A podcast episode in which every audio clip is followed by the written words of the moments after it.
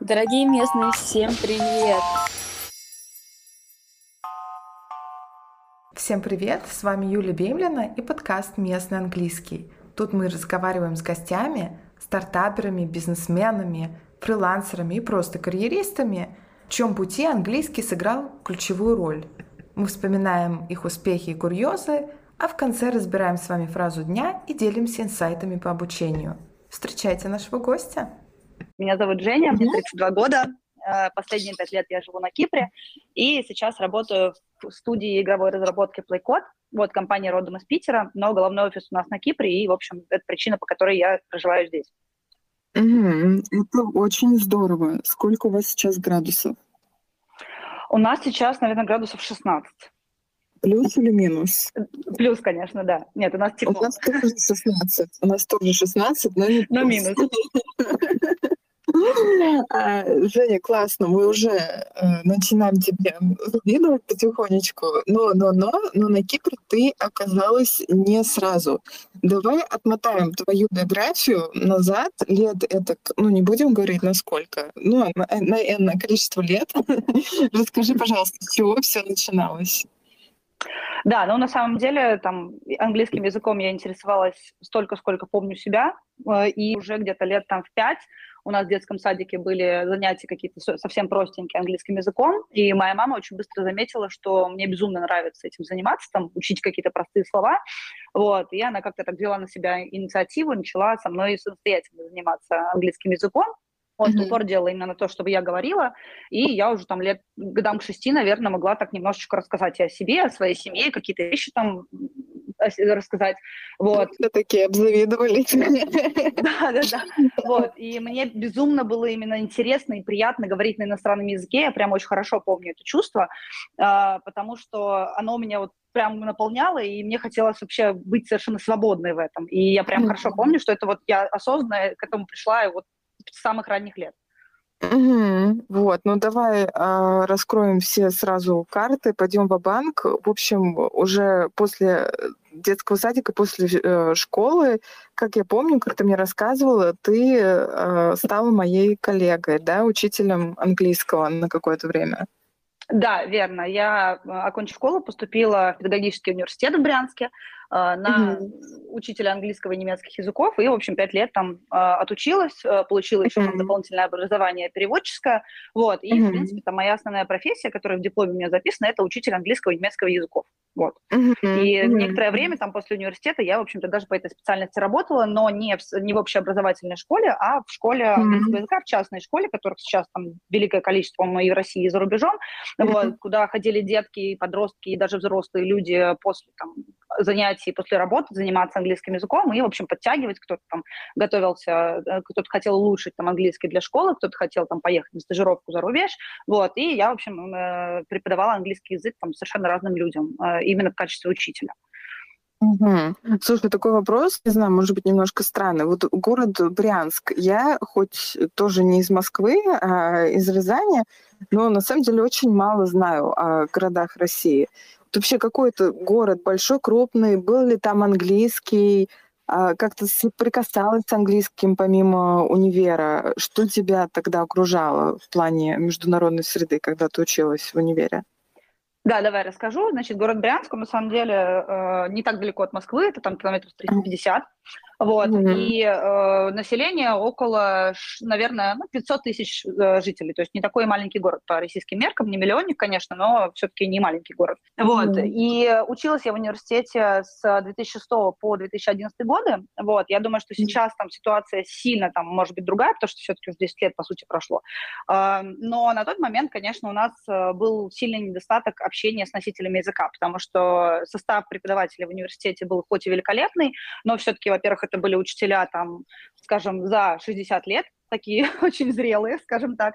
Вот, они нас учили по каким-то таким э, канонам королевского английского, такого не совсем, наверное, живого в каком-то смысле, вот, то есть по учебникам прям каким-то таким тоже не супер новым, по методикам тоже не супер новым, это там накладывало отпечаток свой определенный, мы, конечно, великолепно говорили по-английски, правильно, замечательной грамматикой, там мы теоретические аспекты изучали, но, к сожалению, э, с чем там лично я столкнулась, с какой сложностью после окончания университета, э, у меня было очень плохо с аудированием. То есть, несмотря на то, что мы там определенные, опять же, задания, упражнения слушали, там тренировались, говорили в классах, там, да, на парах, конечно, э, было очень сложно, нас не научили понимать носители английского языка. У нас не было, по большому счету, каких-то таких, какого-то такого опыта обмена международного. То есть я знаю, что такие инициативы mm-hmm. в университете были, но они были mm-hmm. совершенно для единиц э, каких-то студентов. Э, конечно, они могли эти программы охватить там всю массу студентов, во-первых. Ну и несколько раз к нам приезжали, как сейчас помню, там пара ирландцев. Мне кажется, у них была какая-то такая религиозная миссия, но у нас,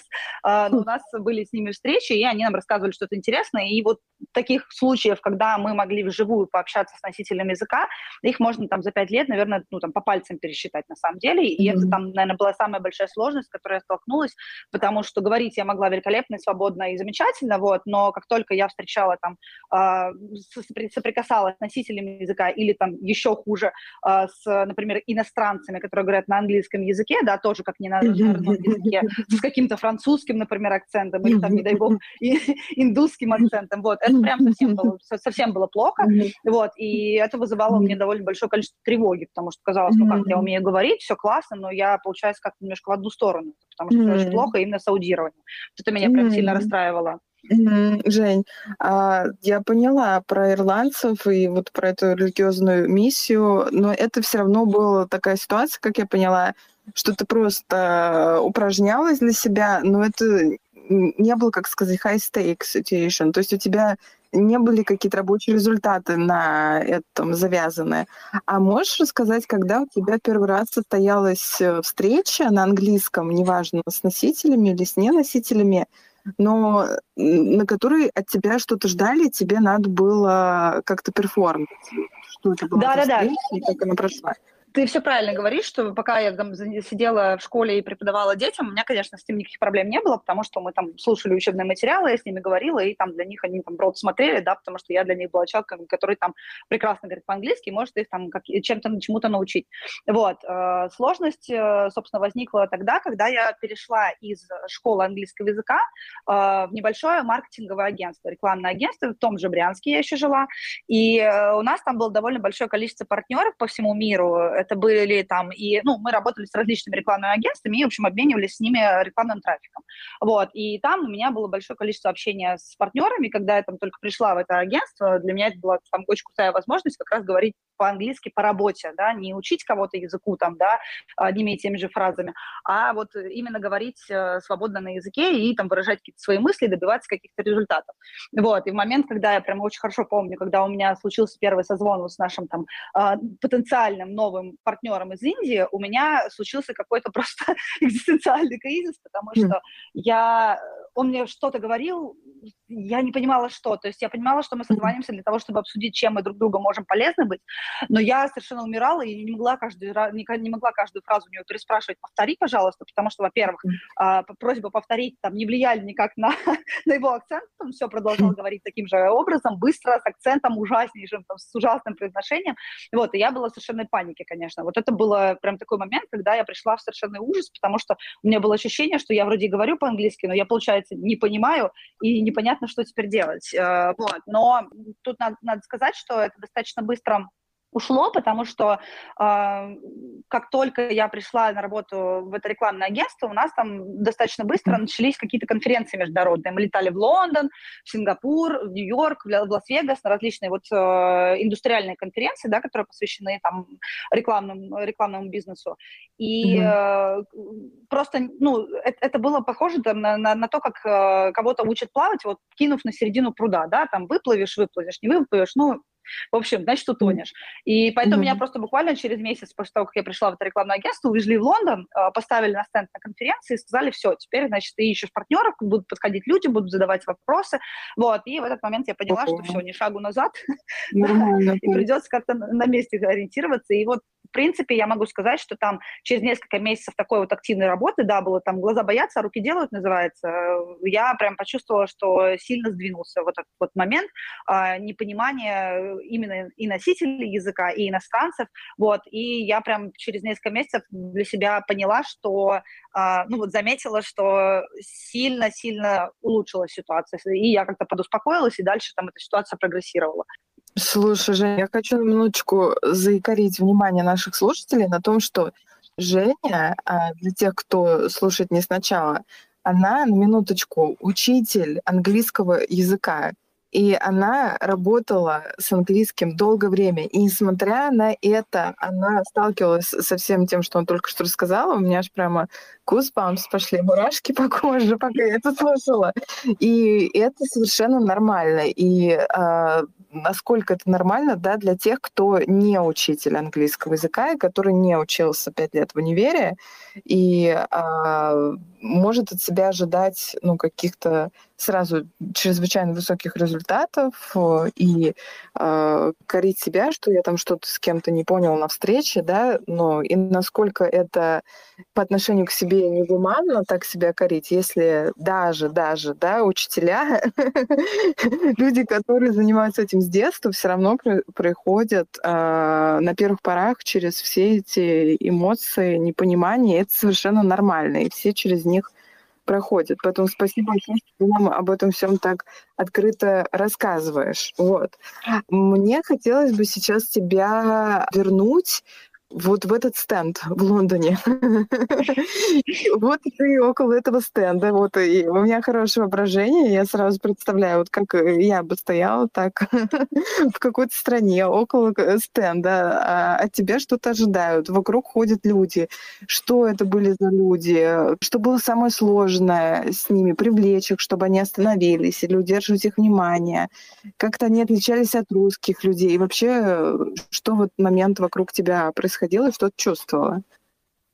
Вообще, я очень хорошо запомнила эту первую конференцию в Лондоне. Это было uh-huh. осень, по-моему, 2013 года. Я вот действительно вот в это агентство перешла, то есть фактически я там резко достаточно поменяла индустрию, там от учителя пришла там в, таким менеджером по рекламе в это рекламное uh-huh. агентство. Э, прошел вот ну, буквально месяц-полтора, наверное. Тут надо, наверное, понимать еще, кроме там сложностей с э, пониманием, да, вот на слух каких-то акцентов, французский, например, акцент на английского языка там, или, в принципе, вообще, как британцы говорят. Кроме этого, у меня было тотальное непонимание сферы, в принципе, когда я пришла, мне начали объяснять на пальцах, чем занимается компания, чем должна я заниматься, э, я за первый месяц э, еле-еле вообще какие-то основы въехала, потому что это было завязано там на различные, не знаю, там понятия паблишеры, аффилиатные сетки, там трекинговые линки, какие-то трекеры и так далее, и так далее. То есть огромное количество терминов на птичьем, как тогда мне казалось, языке. А, и мне нужно было, в принципе, вообще разобраться, ну, что это такое вообще, не, не, там, не на английском языке, а вообще, в принципе, по-русски, чтобы я понимала, чем mm-hmm. мы занимаемся. И когда mm-hmm. мне сказали, мы летим на конференцию, а у тебя есть там британская виза, полетели с нами, я сказала, ребята, что я там буду делать, ведь я еще там еле-еле вообще могу кому-то по-русски объяснить, что, что мы делаем, потому что я сама до конца не понимаю. Они сказали, все нормально, там, мы тебе поможем, там, у нас будет пять человек на стенде, все классно, давай полетели. Говорю, ну, погнали. Вот. И э, приходили люди, которые искали себе партнеров по рекламе. Э, это digital реклама, то есть это не какая-то наружка, это все реклама в интернете, опять же, образца 2013 года, она пор сильно mm-hmm. прогрессировала, конечно, вот, но это там э, размещение на различных сайтах, да, и там трекинг результатов, как, э, какие люди приходят с этого сайта, совершаются ли какие-то продажи и так далее, вот, и мне нужно было, в общем, искать и рекламодателей, которые хотят э, там, заплатить нам денег и привести каких-то юзеров, которые что-то у них купят, так и э, вот этих владельцев веб-сайтов, на которых мы сможем размещать рекламу, потому что там наше рекламное агентство, оно было таким посредником между э, рекламодателями и вот людьми, которые там, готовы предоставлять рекламный трафик. Вот. Mm-hmm. И, соответственно, мне нужно было там и туда работать, и туда. К нам подходили люди различные. Это были как, э, ну, это там была огромная конференция, ну, тысячи, тысячи действительно э, посетителей, потому что я помню, что там был огромный ангар, который был весь заставлен стендами, и там, наверное, сейчас в эпоху ковида такое очень сложно себе представить скопление людей, но, тем не менее, тогда это было реальностью. Вот. И подходили люди и там спрашивали, чем вы занимаетесь? Нужно было там им какой-то рекламный пич, во-первых, во-первых, э, выдать там на минуту, чтобы они быстро поняли, что, с чем мы занимаемся, кого мы ищем, что мы можем им предложить. Дальше мне нужно было их там проинтервьюировать, а что вы там готовы нам предложить, вы рекламодатель или вы там владелец веб-сайта, на котором мы можем разместиться. Там, в зависимости от ответа узнавали, если вы владелец веб-сайта, что это там, например, за тематика, какое количество у вас посетителей в сутки и так далее, и так далее. Вот, если рекламодатель, что у вас там за, что за продукты вы хотите рекламировать, на какие там показатели эффективности вы будете смотреть. Вот, и, соответственно, мы там, естественно, все эти визитки собирали, там сразу делали описание, чтобы не забыть связаться после конференции.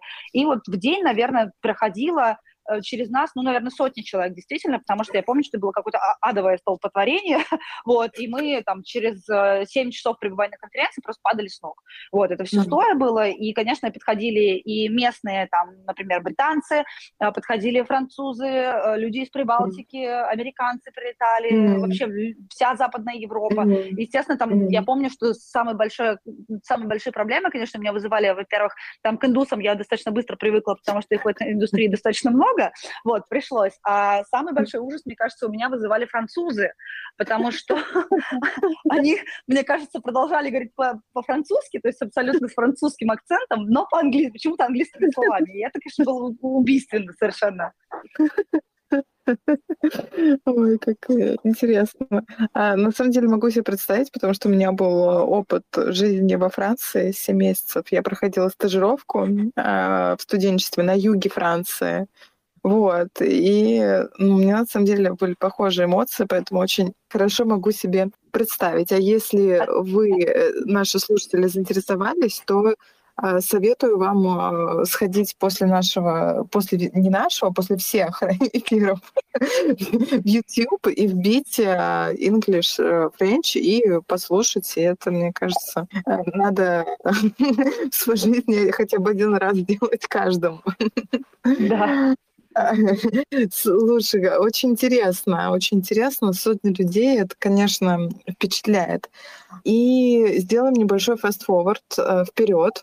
Сейчас, э, как мы понимаем из анонса, ты уже не в этой рекламной э, конторе, а на Кипре. Как так получилось? Достаточно э, долгая история. Ну, не, окей, mm-hmm. история недолгая, но охватывает mm-hmm. там, на самом деле, 7 лет уже, наверное. После того, как mm-hmm. я поработала в, в этом рекламном агентстве, э, мне и моему молодому человеку хотелось переехать в Питер. Вот так мы решили, mm-hmm. что почему бы нам не переехать в Питер. И когда Питер. я уезжала, да-да-да, Питер, ну, это, это было по любви, вот, оба любим Питер, и решили просто переехать в Питер. И я mm-hmm. в какой-то момент, естественно, начала искать работу, потому что в Питер нужно было переезжать и что-то там делать, э, вот, и там по пути пути наименьшего сопротивления, я решила пойти и там, в общем, в той же сфере остаться, вот, э, и нашла себе работу э, тоже в рекламном агентстве, но более крупном и более перспективном, вот, на тот момент она называлась Datalit и являлась частью достаточно большой группы Empia, э, которая до сих пор развивает огромное количество там IT-проектов, является достаточно большим холдингом проектов, вот, и я там пришла туда менеджером по продажам, и проработала там 4,5 года, выросла до директора по продажам, занималась еще немножко маркетингом.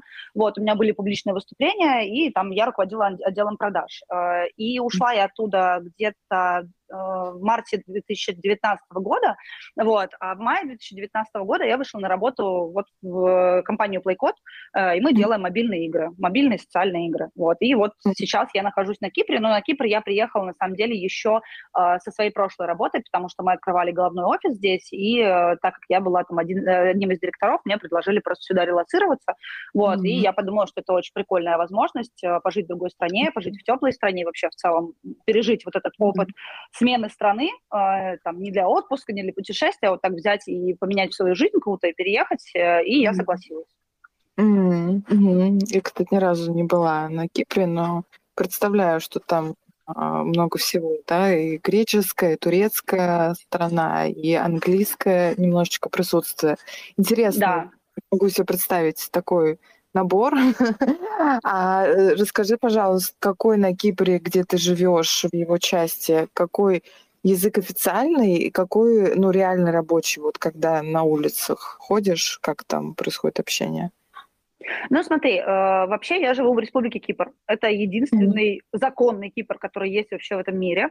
Э, mm-hmm. Потому что то, что ты назвала турецкой стороной, это на самом деле северная часть, которая считается оккупированной э, турко-киприотами. Mm-hmm. То есть она ее mm-hmm. признает только Турция, и больше там ее не признает никто. У нас есть буферная зона ООН, она охраняется. В общем, такое есть э, напряженное отношение между вот этой оккупированной частью и э, киприотской частью. Вот, поэтому я живу вот в Республике Кипр, непосредственно Южный Кипр, то, что называется. А здесь официальный язык греческий. Э, надо понимать, что греческий тут тоже с нюансами, потому что есть греческий греческий, а есть киприотский греческий. Это примерно а, можно сравнить, наверное, с тем, что, ну, это тот же греческий, только чуть-чуть другой, не знаю, ну, вот как суржик, можно сказать, наверное, что это немножко как суржик, потому что они многие слова по-другому произносят, у них там э, часть звуков пропадает, и, в общем, на самом деле они не на таком, не на литературном греческом здесь говорят, но, тем не менее, официальный язык здесь государственный греческий, вот, естественно, здесь э, все еще велико присутствие английского языка, потому что там Кипр из-под Британии вышел, ну, лет 40 как, я вам сейчас не помню конкретный год, но вот ну, несколько десятков лет, как Кипр больше, ну, Кипр mm-hmm. независимый от Великобритании. Соответственно, да, здесь я тебя перебью буквально секундочку. Меня зацепило э, ухо слово «соржак». Вот. Я сначала подумала, что это какое-то миленькое животное, но загуглила и прочитала в Википедии, что соржак — это не цитата, начало цитаты, это не кодифицированный разговорно-бытовой стиль языка, конец цитаты. То есть это такой, а, как я поняла, поправь меня, если ошибаюсь, ну, диалект, да, вариация какая-то. Да, да. В общем, самое mm-hmm. простое, что можно сделать, когда представить, чтобы представить там кипрский вариант греческого языка по сравнению с ну, таким настоящим чистым греческим, это э, что он вот примерно похож, не знаю, на белорусский, как белорусский и русский, например. То есть вроде да? бы много слов, потому что здесь есть до сих пор, да, два, два британских эксклава, вот, и проживает довольно много британских э, граждан, потому что это как два кусочка Великобритании считаются по закону. Mm-hmm. Вот, ну и много там британских пенсионеров проживает там, коротают старость э, в приятном месте с морем, солнцем, горами. Вот. Mm-hmm. И, естественно, уже огромное количество русскоязычных людей, потому что за последние там, пять лет сюда переехало, приехали тысячи а, э, экспатов из России, Украины, Белоруссии, Прибалтики. Вот. И, например, Лимассол, город, где я живу, это не столица, столица Никосия. А в Лимассоле огромное количество населения говорит по-русски. И вплоть до того, mm-hmm. что уже и э, персонал в магазинах говорит по-русски, очень много русского языка, у меня на самом деле крайне редко возникает ощущение, что я где-то за границей живу. Там вот если mm-hmm. я нахожусь в Лимассоле. Угу. Окей, интересно, интересно. Как я уже говорила, я не была а, на Кипре, поэтому очень интересно про это слушать. Вот. А, Женя, что касается рабочих задач сейчас, то получается, что не у тебя все на английском, правильно? Ну, и, э, в основном, конечно, там, там, наверное, стоит сказать, чем конкретно я занимаюсь, да. Mm-hmm. В Плакоте я специалист по развитию бизнеса. Вот, э, задача любого бизнеса, в том числе игрового, расти, естественно, расти по деньгам, по доходам. Вот, и расти можно различными способами. Там ребята, которые работают у нас в продуктовых э, командах, да, и делают непосредственно, работают над созданием наших игр, они там отвечают за рост компании с точки зрения того, что там доходы игры растут за счет того, что они что-то с ней делают, да, каким-то образом mm-hmm. классно оперируют, там делают какие-то события игровые и так далее. Вот. Я же отвечаю за тот рост, э, денежный рост компании, который можно получить от коммуникации. То есть вот вся uh-huh. внешняя коммуникация компании, она, в общем-то, на мне. А, что uh-huh. это значит? Это значит, что у нас есть э, какие-то партнеры, а, развивая отношения с которыми мы можем получить какие-то э, выгодные для себя вещи, там, которые впрямую или не впрямую выливаются в деньги. А, ну, к примеру, есть великолепная, замечательная страна Китай. Вот, э, в Китае почти 700 миллионов мобильных геймеров. Это огромный рынок, который там, в 2020 году заработал 43 миллиарда долларов только на мобильных играх. Э, это, в общем-то, практически половина всего рынка мобильных игр. И, конечно, это лакомый кусок для всех, кто вообще так или иначе занимается играми. Но э, вместе с тем Китай очень закрытая страна, а, там игра, игровое законодательство очень регулированное, и чтобы запустить игру там, нужно получить а, некоторое количество лицензий, это все делается через правительственные каналы, это все делается через местных партнеров, Нельзя запустить игру в Китае, не имея там местного партнера, издателя, который поможет это сделать. Вот. Mm-hmm. И, естественно, там э, покупать рекламу в местных каналах тоже очень тяжело, потому что все кабинеты на китайском языке, в общем-то, кабинеты рекламные, в которых нужно настраивать рекламные кампании. Вот. Mm-hmm. То есть это, с одной стороны, очень лакомый кусок рынка, с другой стороны, mm-hmm. туда с улицы просто так не зайдешь. И вот, э, по, по сути, э, бездев – это тот человек, который там, с высоким горизонтом неопределенности может пойти на некий новый рынок, узнать, как там делаются дела, как нам выйти туда, какие там нам стоит ждать сложности, где мы можем там на чем-то сэкономить, где мы можем выиграть, и как бы нам так сделать, чтобы запустить игру там как можно быстрее и заработать как можно больше. То есть мы это будем делать уже конкретные люди в компании, но вот узнать, как это делается и найти нужных партнеров, вот это делает бездев. Вот, это вот просто как один из примеров тех задач, которыми я занимаюсь. Mm-hmm. Но таких задач, естественно, много, потому что у нас есть большое количество партнеров. Например, наши игры запущены там в App Store э, от Apple и э, Google Play от Google. Еще есть там куча альтернативных сторов. Вот, э, развивая отношения с людьми, которые, которые курируют наши проекты, от этих компаний, от компании Apple и Google, мы тоже можем получить, например, там фичеринг, то есть промоушен бесплатный в сторах, получить органический трафик. Органический трафик – это бесплатные пользователи, которые увидят нас в магазине приложений и придут к нам и начнут тратить деньги в играх. И мы на привлечение их не потратим ни копейки денег, а, а потратим только мои усилия, потому чтобы договориться и получить такой промоушен. То есть вот такие вещи, соответственно, партнеры у нас э, это и платформы, на которых, с которых, на которых мы запущены, да, с которыми мы работаем, и рекламные каналы, где мы покупаем рекламу, можем получить какую-то скидку. Это тоже то, то чем я занимаюсь, выбиваю там выгодные условия, а, на которых нам будет интересно работать с этими каналами. Вот. И также mm-hmm. какие-то вот вещи, а, например, нетворкинг – это э, общение с коллегами по рынку, э, и информация, которую мы получим там, от компаний, которые работают на том же рынке, что и мы, она может нам, например, помочь избежать каких-то ошибок, и, соответственно, сэкономить деньги. Ну и вот таким образом мы тоже стараемся экономить себе усилия и не идти теми дорогами, которыми ходить не надо. То есть это все вот mm-hmm. все равно завязано на коммуникацию, на хорошие, на хорошие отношения между компаниями и на желание делиться информацией и, в общем, желание находить какие-то точки роста для компании.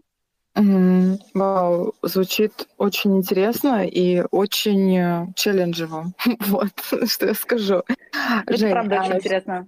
Да. А что вот ты сказала, вот у нас э, чуть-чуть остается времени, ребятам, которые это слушают, которых э, это вдохновила твоя история, потому что она, правда, очень вдохновляющая и с точки зрения переезда, и с точки зрения задач, которыми ты занимаешься, которые слушают и думают, вау, я хотел бы так же, или я хотела бы так же, но это точно не для меня. Я-то ведь э, не учился на учителя английского.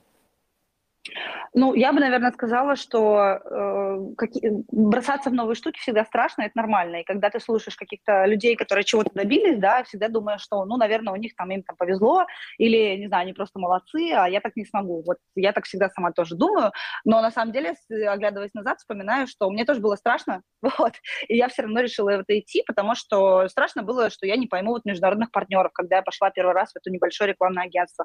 Страшно потом было, что я не смогу э, добиваться классных условий, что я не смогу общаться с китайцами, что у меня будет сложности с переездом и так далее. Вот всегда было страшно, вот, но я делала потихонечку, one step at time, что называется, да, потихонечку, по шажочку, вот, и э, каждый день приближалась к каким-то своим целям, потом оглядывалась назад и понимала, что на самом деле все было не так страшно, как я по себе представляла.